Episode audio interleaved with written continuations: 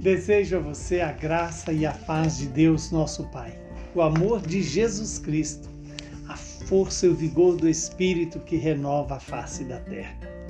Hoje, no 11 domingo do tempo comum, a igreja nos dá o Evangelho de Mateus, capítulo 9, versículos de 36 ao capítulo 10, versículo 8.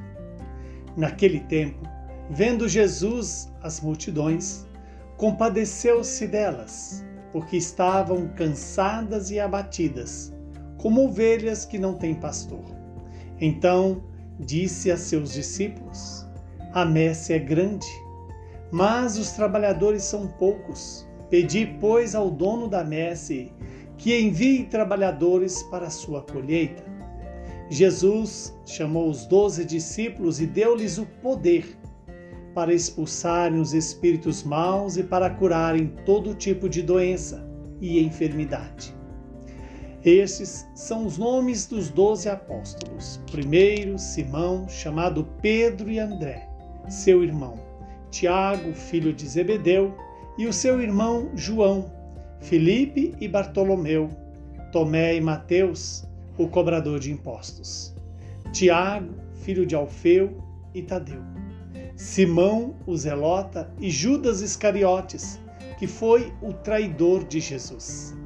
Jesus enviou estes doze com as seguintes recomendações: Não deveis ir aonde moram os pagãos, nem entrar nas cidades dos samaritanos. Ide antes as ovelhas perdidas da casa de Israel. Em vosso caminho anunciai: o reino dos céus está próximo curai os doentes, ressuscitai os mortos, purificai os leprosos, expulsai os demônios. De graça recebestes, de graça deveis dar.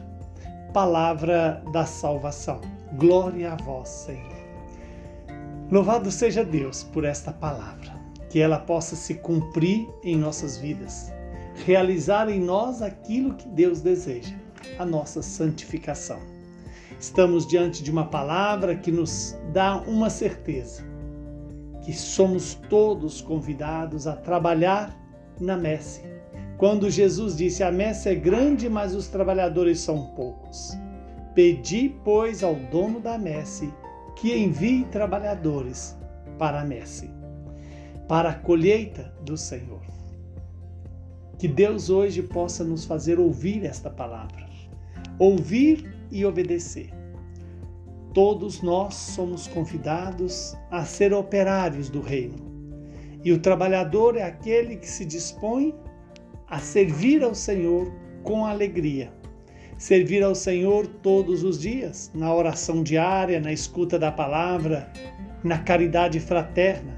E quando Jesus chama os seus discípulos e deu-lhes o poder para expulsarem os espíritos os espíritos maus e para curarem todo tipo de doença, incluindo as doenças espirituais, as doenças da preguiça, do orgulho, da soberba, da avareza, da luxúria, da ira, da gula, aquilo que nos faz ser dissemelhante a Jesus.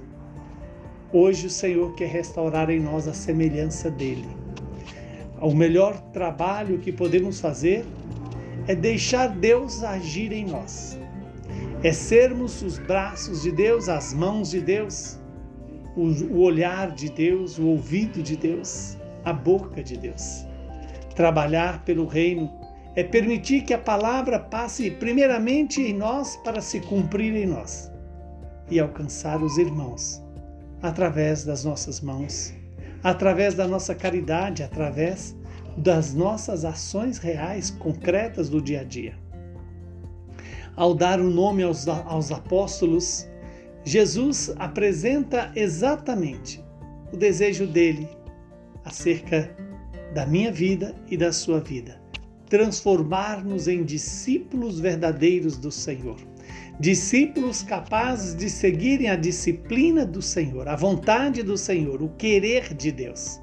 E diz a palavra que Jesus envia os discípulos com a autoridade de expulsar os demônios maus Expulsar os demônios significa expulsar de mim, de você, tudo aquilo que vai contra a vontade de Deus, tudo aquilo que gera divisão, tudo aquilo que nos acusa e tudo aquilo que nos separa de Deus.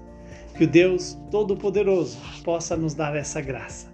De primeiro deixar que o próprio Deus expulse de nós este homem velho e gere em nós este homem novo. Jesus ressuscitado. Abençoe-nos o Deus Todo-Poderoso, que é Pai, Filho e Espírito Santo. Saúde, paz e perseverança no caminho da salvação.